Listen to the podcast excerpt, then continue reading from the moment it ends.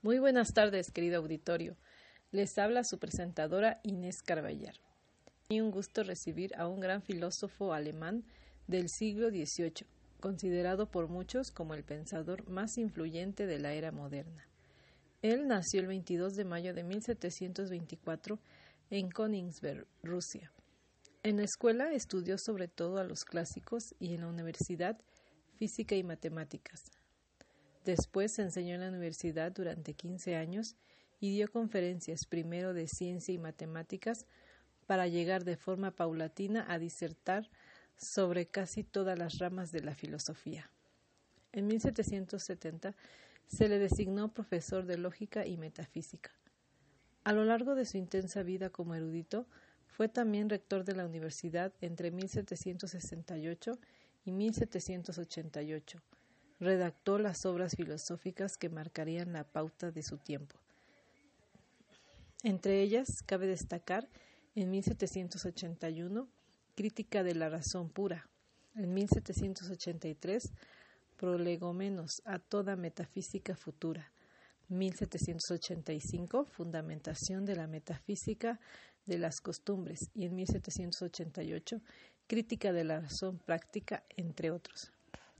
Él ha expresado de forma rotunda la exigencia de la libertad humana y ha llamado la atención sobre su reconocimiento en consonancia con la dignidad del ser humano en el ámbito de la subjetividad, como un del mismo pueblo. Demos la bienvenida al gran filósofo Immanuel Kant. Recibámoslo con un fuerte aplauso. ¿Qué más se puede decir ante la presentación de Inés? Solo me queda agregar que es un honor realizar la entrevista a uno de los pensadores más influyentes de Europa y de la filosofía universal, Emmanuel Kant, que nos abrirá un panorama sobre la educación en la época moderna. Bienvenido, maestro. Para usted, ¿qué es la educación? La educación es una característica de especie humana Únicamente por la educación el hombre puede llegar a ser hombre, es decir, educar es humanizar. Nacemos personas, pero aprendemos a ser humanos, sociales, morales, a través de la educación. Por tanto, la educación permite la adquisición y desarrollo de las capacidades y facultades propiamente humanas, que se logran a través de un proceso pedagógico. Así, por ejemplo, el Plan y Programa de Educación Básica 2017 y la Ley General de Educación coinciden que la educación es el medio para adquirir, actualizar, completar y ampliar sus conocimientos, capacidades, habilidades y aptitudes que les permiten alcanzar su desarrollo personal, laboral y familiar, familiar y profesional. Como consecuencia de ello, contribuir a mejorar su entorno natural y social así como continuar aprendiendo a lo largo de la vida en un mundo complejo que se vive en acelerados cambios. La buena educación se enfoca paulatinamente a mejorar el mundo, lo cual a través de varias generaciones buscando la perfección de la humanidad. Lo que pretende la educación es vivir en armonía con la naturaleza, en una sociedad que se ajusta y que incluya una infinidad de expresiones culturales. ¿Quiénes son entonces los responsables de educar? Principalmente los seres humanos que han sido a su vez educados, lo dice el artículo tercero de la Constitución mexicana. Las maestras y los maestros son agentes fundamentales del proceso educativo y, por lo tanto, se reconoce su contribución a la transformación social. Los docentes son los que tienen una actitud pedagógica para formar a los estudiantes. En otras palabras, el profesor debe conocer el desarrollo del niño, nivel cognitivo, estilos de aprendizaje, métodos de aprendizaje, métodos de enseñanza y conocer el currículo, entre otros, con la finalidad de desarrollar las capacidades, habilidades, conocimientos, competencias y actitudes de los alumnos. Para ilustrar mejor del plan y programa del 2017, tomaremos el perfil de egreso el ámbito de pensamiento matemático del nivel de preescolar. Uno de los contenidos es que el estudiante cuenta al menos hasta el 20. Para lograr este aprendizaje, el profesor con anterioridad debió de haber abordado componentes básicos, como es 1. Correspondencia, donde el niño establece relaciones de igualdad. Por ejemplo, apilar cinco fichas rojas y el niño apilará la misma cantidad. Número 2. Clasificación.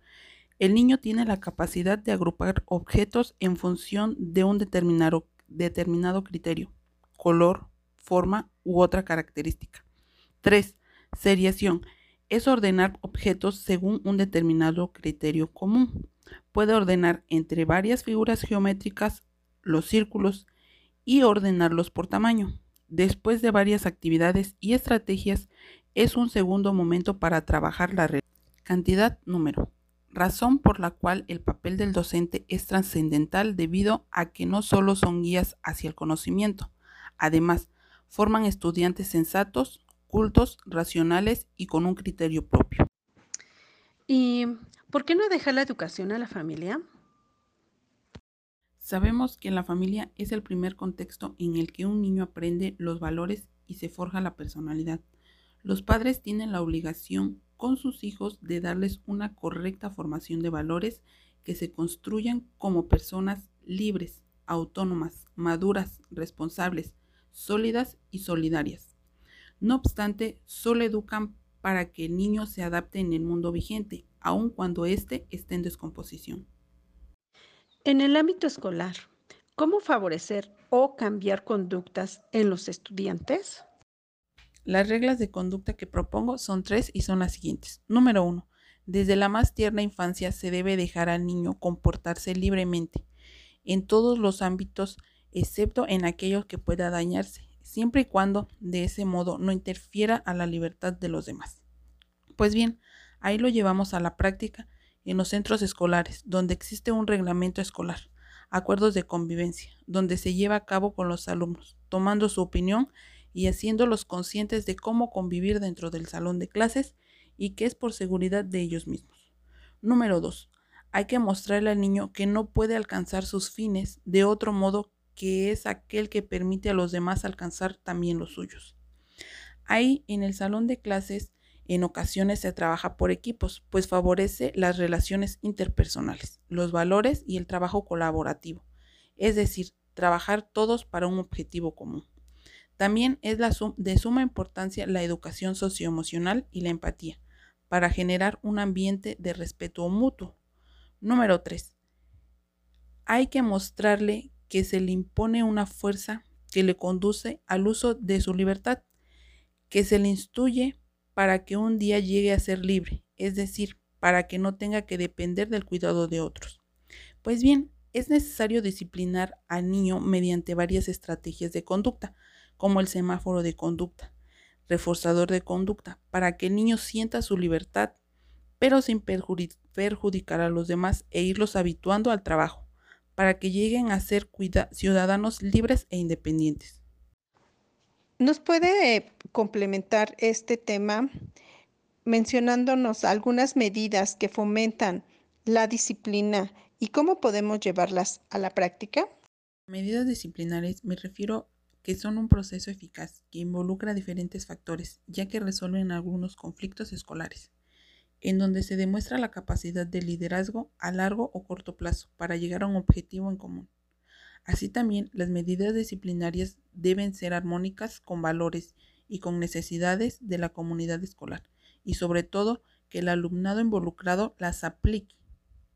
Las medidas disciplinarias las ponemos en práctica mediante las reglas de un juego, en donde los alumnos llevan a cabo la convivencia con los demás. Pero sobre todo, los integrantes tienen un objetivo en común y lo realizan en conjunto. Pues bien, un claro ejemplo es en la práctica de juegos de educación física, en donde todos los participantes tienen diferentes posiciones y posturas, pero al final tienen un mismo objetivo.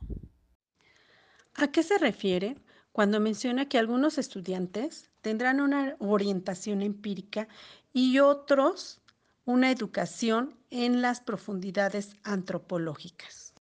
A la orientación empírica me refiero a la educación que se da de padres a hijos, para transmitirle un conocimiento de algún oficio. Por ejemplo, si un padre es carpintero, instruye que su hijo desde pequeño para que aprenda su oficio y así pueda subsistir en la vida.